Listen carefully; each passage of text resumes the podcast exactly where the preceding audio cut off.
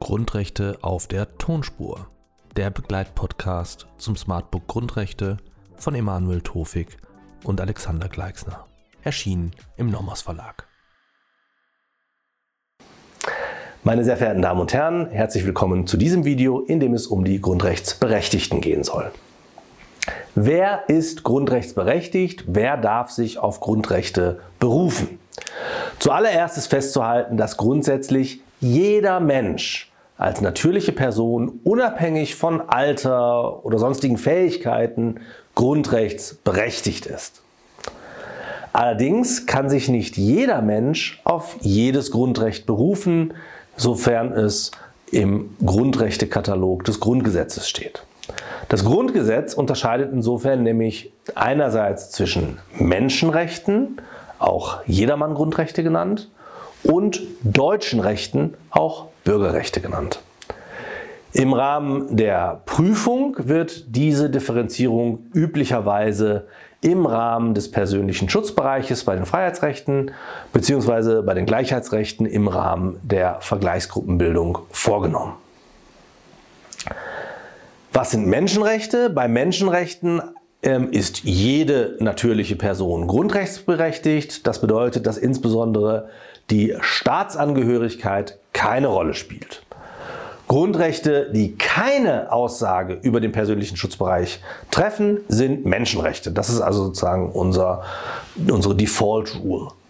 Beispiele, die Menschenwürde in Artikel 1 Absatz 1 Grundgesetz, denklogischerweise ein Menschenrecht, die allgemeine Handlungsfreiheit in Artikel 2 Absatz 1 Grundgesetz, die Glaubensfreiheit Artikel 4 Absatz 1 und 2 Grundgesetz oder eben die Eigentumsfreiheit Artikel 14 Absatz 1 Grundgesetz.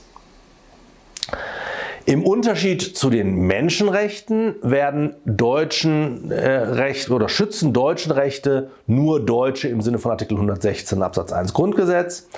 Beispiele hier sind die Versammlungsfreiheit in Artikel 8 Absatz 1 Grundgesetz oder die Berufsfreiheit in Artikel 12 Absatz 1 Grundgesetz. Wichtig ist, dass hier ausdrücklich drin steht alle Deutschen. Also die äh, deutschen Grundrechte müssen ausdrücklich ihren eingeschränkten Schutzbereich artikulieren. Wenn eine solche Angabe fehlt, handelt es sich um ein Menschenrecht. Eine große Frage ist, inwieweit sich auch Unionsbürgerinnen, also Menschen aus der EU mit einer EU-Staatsangehörigkeit, mit einer Unionsbürgerschaft auf deutschen Grundrechte berufen können. Das wird unter dem Schlagwort Grundrechtsfähigkeit von EU-Ausländerinnen ähm, diskutiert und dazu gibt es ein eigenes Video, auf das ich Sie an dieser Stelle verweisen möchte. Nicht-EU-Ausländerinnen, also Ausländerinnen oder Nicht-Deutsche außerhalb der EU, die keine Unionsbürgerschaft besitzen, sind indessen nicht schutzlos gestellt. Ihnen bleibt immer der Rückgriff auf das umfassende Menschenrecht der allgemeinen Handlungsfreiheit, das, wie Sie in dem entsprechenden Video auch wieder ähm, sehen können, äh, als Auffanggrundrecht sozusagen überall dort greift, wo keine spezifischen Grundrechtsgewährleistungen einschlägig sind.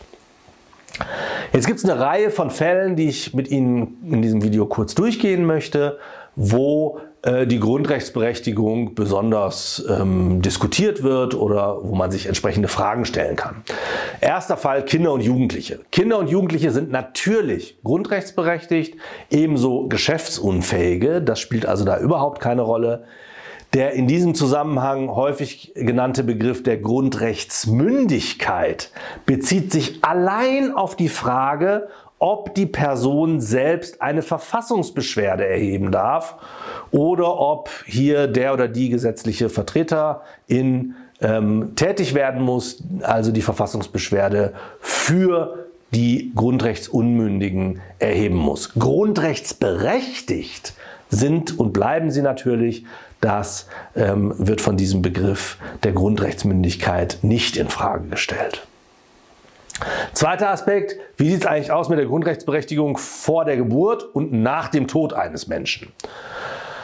Grundsätze, Grundregeln hier. Das gezeugte, aber noch ungeborene Kind, der Nasciturus, ist mit der Nidation, mit der Einnistung in der Gebärmutter bereits Träger der Menschenwürde, Artikel 1 Absatz 1 Grundgesetz, und des Rechts auf Leben, Artikel 2 Absatz 2 Satz 1 Grundgesetz.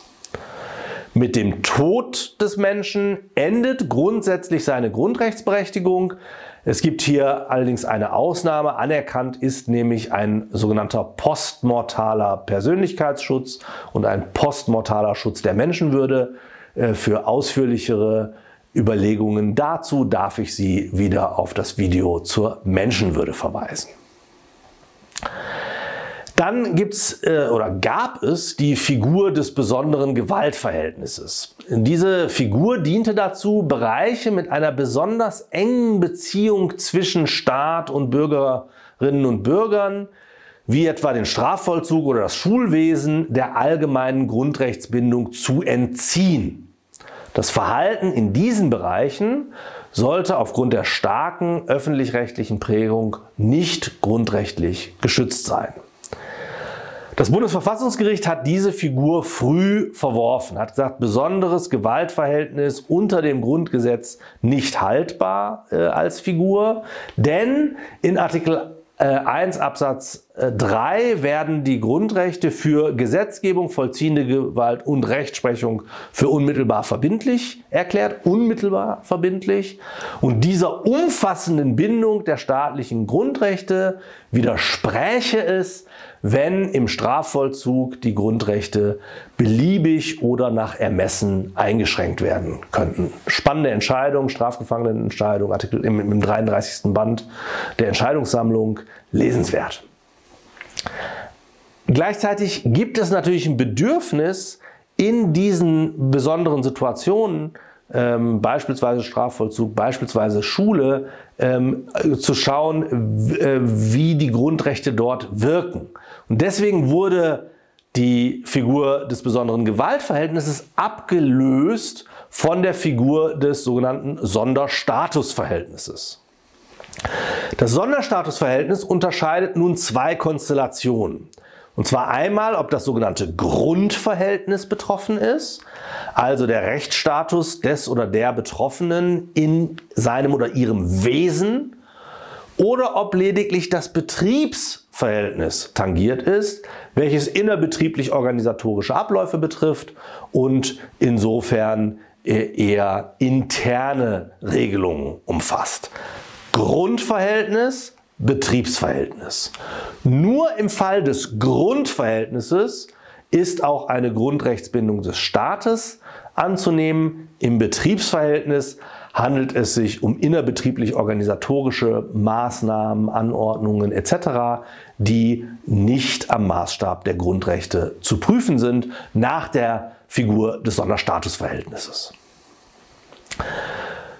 Vielleicht dazu äh, zwei Beispiele wird einer Lehrerin das Tragen eines Kopftuchs verboten, so wird dadurch die Lehrerin in ihrer persönlichen Rechtsstellung betroffen und damit in ihrem Grundverhältnis. Das Kopftuchverbot für Lehrerinnen oder Richterinnen äh, in dem Zusammenhang auch muss sich daher an den Grundrechten der Betroffenen messen lassen werden dagegen umgekehrt, zweites Beispiel, bestimmte Weisungen in Bezug auf das Stellen von Hausaufgaben erteilt oder geht es um den Stundenplan, dann handelt es sich hier lediglich um betriebsinterne organisatorische Maßnahmen.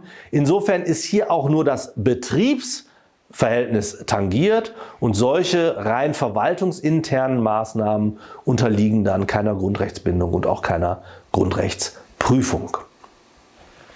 So viel, meine Damen und Herren, in aller Kürze zum Thema der Grundrechtsberechtigung. Ich danke Ihnen wie immer für Ihre Aufmerksamkeit.